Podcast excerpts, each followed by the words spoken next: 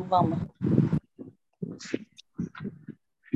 Senhor Deus, obrigado, Senhor, por mais este momento que estamos aqui todos reunidos, Senhor, para ouvir a tua palavra. Obrigado, Deus, por, por esse ano. Por esse ano, Senhor, que tu, tu fizeste tantas coisas por cada um de nós. E tudo que foi feito foi por tua honra e tua glória. Obrigada, Deus, porque tu és tão bom com todos nós. Obrigada por tudo que nos dá, pelo dia, pela noite, pelo alimento, pelo trabalho e por toda a força, Senhor, que tu coloca em nossos corações. Abençoa cada família, Senhor, que está aqui nesta tela hoje, pronta para ouvir a tua palavra. E abençoa também, Senhor, aqueles que não puderam entrar, porque por algum motivo estão com alguma coisa que não puderam te ouvir hoje, Senhor. Mas nós estaremos aqui espalhando a tua palavra e sabemos que tu vais tocar o coração deles a qualquer momento. Obrigado, Senhor, por tudo. Abençoa, Senhor, aquele irmão que vai trazer hoje a palavra, que vai transmitir, Senhor, os, os teus ensinamentos aos nossos corações. Que nós estamos aqui, Senhor, todos abertos para ouvir tudo que tu tens a dizer através da boca do teu, do, do teu filho, nosso irmão. Obrigada, Deus. Abençoa também, Senhor, e cuida da nossa lista. Sabemos que ali, Senhor, cada um tem um desejo, cada um tem uma necessidade, cada um tem um pedido, Senhor, e que tudo, tudo será feito de acordo com aquilo que tu desejas que aconteça. Obrigada, Senhor. Amém. Assim oramos e agradecemos por amor do teu filho Jesus. Amém. Amém. Amém. Pessoal, iniciando aqui o nosso estudo de hoje, quem leu aí em Romanos 2, quando a gente pega a Bíblia para ler no Antigo Testamento, a gente percebe que o Espírito Santo ele dá ênfase mais nas condutas das pessoas, no que a pessoa faz, nos atos físicos, nos atos pecaminosos das pessoas. Mas mesmo assim, o Espírito Santo mostra também que a motivação que está dentro da gente, no coração e na mente, era considerada. Ele mostra isso de forma bem clara. O profeta Jeremias falava assim: enganoso é o coração do homem. Pessoal, o nosso coração ele é tão enganoso que ele pode enganar até a gente mesmo. Ele pode até enganar anjos, anjos bons e anjos maus. Ele só não pode enganar uma pessoa, o Espírito Santo de Deus. Esse daí sabe sempre, por mais que a gente tente enganar. Se eu faço uma maquiagem aqui rápida e falo algumas coisas na minha mente numa oração que sejam mentira, eu posso enganar um anjo caído, ou até um anjo bom se ele estiver perto. Posso até me enganar na minha loucura, mas o Espírito Santo em nenhum estágio, nunca nada eu vou conseguir, porque ele é onisciente. Ele sabe de todas as coisas que acontecem. E muitas vezes, pessoal, o Antigo Testamento vocês vão ler, e ele mostra muito isso. Poxa, o fulano de tal ele cometeu um adultério. E o adultério contra a esposa dele foi um adultério físico, que no Antigo Testamento, nos Dez Mandamentos, o adultério tinha que ser físico. Então, quando ele comete isso, muitas vezes dá a impressão que é só o ato externo que é condenado. Se ele tiver alguma intenção na mente e no coração, os judeus tinham a impressão que não era pecado, que ele podia olhar a pessoa, a mulher do próximo dele e desejar. O judeu achava que isso não era pecado, está nos Dez Mandamentos. Muitos acham até hoje. Só que Jesus veio para mudar isso. Jesus ensinou diferente. Ele ensinou que se a gente olha a mulher do próximo e deseja, a gente já cometeu adultério. Esse é o adultério espiritual ele é muito mais forte do que a lei de Moisés, que a lei de Moisés diz que só se você cometeu adultério físico. Jesus diz que se você olhar sem tocar na pessoa e desejar, você já cometeu o adultério espiritual. Por isso que o Espírito Santo, pessoal, falou por meio dos profetas e até nos livros da lei, isso é no Antigo Testamento todinho, que ele ia ter que colocar na nossa mente e no nosso coração as leis de Deus, para que a gente pudesse ter um estilo de vida diferente, para que o nosso estilo de vida não fosse pecaminoso. O que, que se percebia ao longo da história? E hoje é o que o homem não apenas cometia, mas o que ele comete também. Os pecados esporádicos. Ele cometia tanto naquela época como comete hoje. Ele possui, pessoal, ele não apenas comete pecados esporádicos. Ele comete também, ele possui um hábito pecaminoso. Ele peca o tempo inteiro. O estilo de vida do homem é um estilo de vida pecaminoso. Isso por causa da natureza que a gente herdou de Adão. Antônio Neto diz o seguinte: que o nosso coração, por conta do pecado de Adão, é como se fosse uma forma de pecado. Então, tudo que passa na nossa mente e no coração passa por essa forma que é o coração e sai em forma de ato pecaminoso.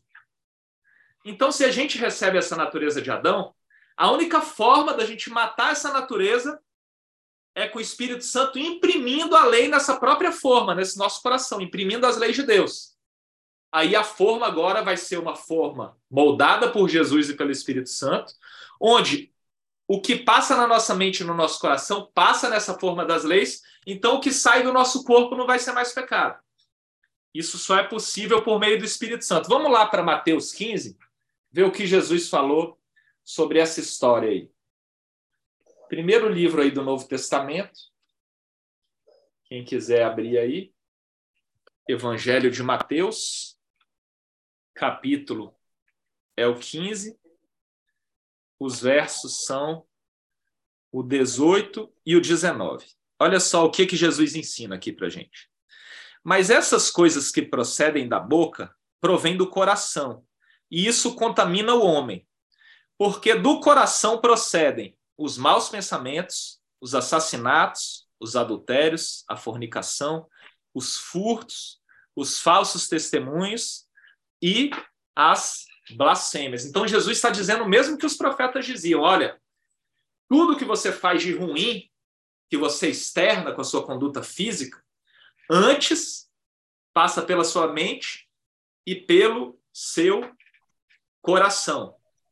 E o Espírito Santo, pessoal, ele vem depois de Jesus, com o ministério que a gente está hoje, e fala essa mesma coisa. Vamos lá nos escritos de Paulo agora que eu separei para vocês aí. Romanos 3 é a carta. Eu separei Romanos 2, mas eu vou começar com vocês por Romanos 3. Livro de Romanos, capítulo 3. E aí o Espírito Santo escreve assim por meio do apóstolo Paulo, olha: Que vantagem então, tem o judeu. O judeu, pessoal, Paulo faz essa pergunta porque ele achava que ele tinha uma grande vantagem sobre os outros, porque ele tinha a lei de Deus, a lei de Moisés. Então, ele podia capacitar e ensinar as pessoas. Então, ele achava que ele era melhor do que os outros, porque ele tinha essa lei. E o Espírito Santo vem mostrar para o próprio judeu que ele estava pensando errado. O fato, pessoal, vejam bem, do judeu ter a lei de Deus, ser um povo que fez uma aliança com Deus e poder ensinar a lei de Deus é muito bom, é excelente. Realmente dá uma certa vantagem, porque ele conhece o que Deus quer. Mas de que, que adianta, Paulo explica, ele ter essa vantagem se ele não consegue cumprir a lei por ele mesmo, com a força própria dele, se o coração dele é uma forma de pecado? Não adianta nada. Então é tudo igual ele peca da mesma forma que o que não tem a lei. Essa é a grande questão. Olha só o que, que Paulo fala aqui no verso 5 do capítulo 3. Mas se a nossa injustiça ressalta a justiça de Deus, o que nós diremos? Paulo faz uma pergunta. Porque os judeus pensavam assim, os que pecavam e até os gentios. olha só, se a gente peca contra Deus e comete muito pecado, então vai vir a graça de Deus. Então é bom que a gente peque, porque Deus vai vir com a bondade dele e vai corrigir essa questão do nosso pecado. Então eles achavam que podiam viver nesse estilo de vida. Só que Paulo diz que isso é uma enorme tolice. Eles criam, acreditavam, judeus, que por causa do pai Abraão, que é o, o pai da fé, que porque Abraão tinha uma aliança com Deus, eles podiam viver da forma que eles quisessem. Alguns judeus pregavam e pregam até hoje que Abraão ficava sentado na porta do inferno. E ali ele não deixava nenhuma alma de nenhum judeu ir. Todos os que vinham para o inferno, ele empurrava para fora, mandava para o céu. Isso eles pregam. Só que esse ensino é totalmente errado. Não tem nada a ver isso. Abraão teve fé muito antes desse pacto. Então, isso não tem nada a ver. Isso não se sustenta. Pessoal, os judeus achavam que eram melhores, principalmente porque os gentios eram idólatras, adoravam outro de, outros deuses. Mas os judeus não eram superiores em nenhum quesito, nem na justiça, nem em praticar bondade. Paulo dizia para eles que eles tinham um coração rebelde, e eles eram infiéis à aliança da lei, eles não cumpriam a própria lei que eles pregavam. Então, olha que hipocrisia. O mesmo que eles acusavam gentios, eles faziam. E isso era uma coisa que deixava o Espírito Santo revoltado. Aqui no capítulo 3 ainda, Paulo cita o Salmo 14 para mostrar para os judeus essa hipocrisia deles. Ele falava assim: como, como está escrito, esse é o Salmo 14 de Davi, tá? Não há nenhum justo, não, nenhum. Nesse salmo, Davi diz o seguinte: que Deus olha lá de cima e passa o olho dele na terra. E ele não encontra um justo, uma pessoa que possa entender a Deus, uma pessoa que busque a Deus com todo o coração, com toda a alma e com toda a força. Nenhum de nós, sem o Espírito Santo, pode buscar Deus. Nenhum. Então, nessa época, como eles não haviam recebido o Espírito Santo, não havia nenhum que tivesse buscado a Deus. É isso que ele fala. Somos todos iguais. Agora, vamos lá para o capítulo 2, que eu trouxe para vocês.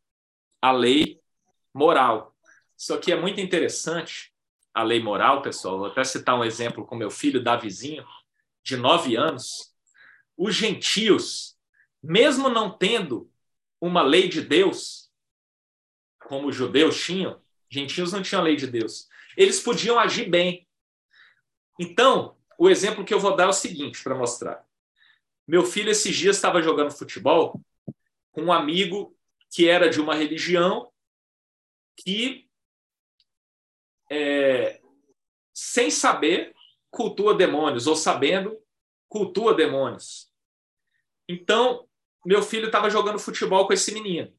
E muitas vezes ele já jogou com muitos cristãos.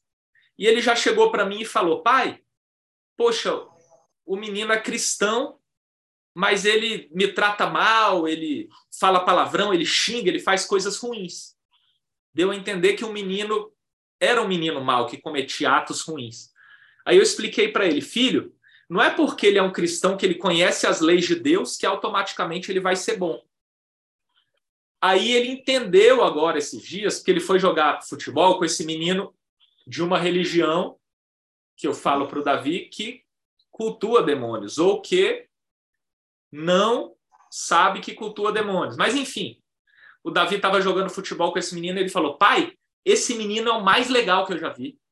Ele é muito legal ele é daquela religião e não sei o quê, mas, poxa, ele tem um coração muito bom, ele faz isso, isso, isso. Aí eu falei, lembra, filho, daquilo que eu te expliquei? Não é porque ele é de uma religião ou de outra, isso não tem nada a ver com religião. Que ele vai ser bom ou que ele vai ser mal. E é mais ou menos isso que Paulo fala aqui em Romanos, no capítulo 2, verso 14. Olha só. Porque quando os gentios que não têm lei fazem naturalmente as coisas contidas na lei, não tendo eles lei, são a lei para si mesmo, os quais mostram a obra da lei escrita em seus corações, testificando também a sua consciência e os seus pensamentos. Pessoal, a Bíblia diz que nós somos a imagem de Deus. Todos os homens são a imagem de Deus. E Deus colocou uma lei moral no coração de todos os homens. Então, outro exemplo que eu gosto de dar, a maioria aqui é do Pará, alguns aí de Salvador. E nessas cidades tem muito mato, né? Então tem muita tribo indígena. Eu fico imaginando aquela tribo indígena que nunca chegou uma Bíblia, ou nunca chegou uma pregação de Deus nela. Mas pelo fato daqueles índios serem a imagem e semelhança de Deus, Deus colocou uma lei moral no coração deles. Então, eles sabem o que é certo e errado, mesmo não, conhece, mesmo não conhecendo a Bíblia. E eles podem praticar atos bons, melhor até do que os cristãos. Muitas vezes por isso. Como é que a gente explica o não regenerado em Cristo cometendo atos bons? Por exemplo, minha mãe é espírita, mas ela faz inúmeras doações. Ela faz muitos mais atos bons do que os evangélicos. Eu costumo falar isso com a Fernanda direto.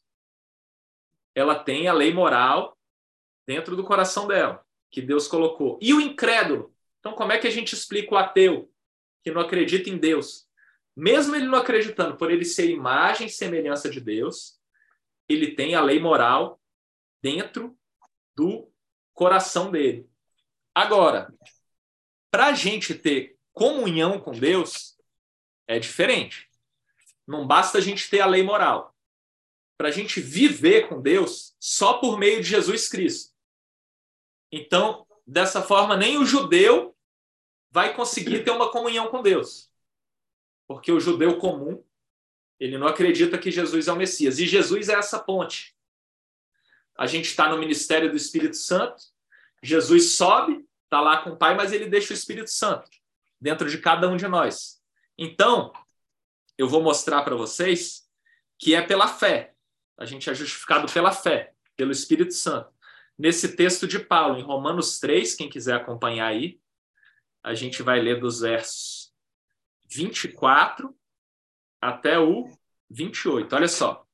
Verso 24 sendo justificados livremente pela sua graça através da redenção que há em Jesus Cristo, a quem Deus estabeleceu para ser uma propiciação através da fé no seu sangue, para declarar a sua justiça pela remissão dos pecados que são passados na paciência de Deus.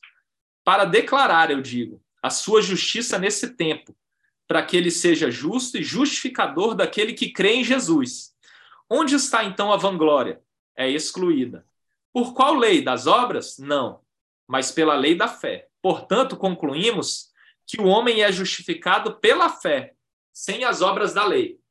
Então, pessoal, a lei de Moisés, ela nunca serviu, nunca foi feita para salvar alguém. Quem vive debaixo da lei, os judeus, eles não vão ser salvos por causa da lei de Moisés. Não é a lei que salva. O que salva é a fé em Jesus que o Espírito Santo mora dentro de nós e nos liga com Deus de novo. Religião é religar. Por isso que a religião que a gente segue é a de Tiago, descrita na Bíblia, que é ajudar as viúvas, os pobres e fazer todo, todo tipo de bem ao próximo. É isso que diz a Bíblia e é isso que a gente segue. Eu espero que vocês tenham entendido a respeito da lei moral de Deus, a respeito do Espírito Santo, que está dentro de cada um de vocês, que vocês conversem mais com o Espírito Santo, orem para ele, peçam para ele, que é ele que está aqui com a gente agora, nesse ministério, nesse momento, nessa pregação, e que ele seja com cada um de vocês no decorrer da semana.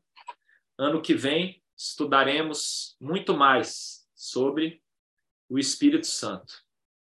É isso aí. Alguém tem alguma dúvida? Amém. Amém. Amém, Cacá.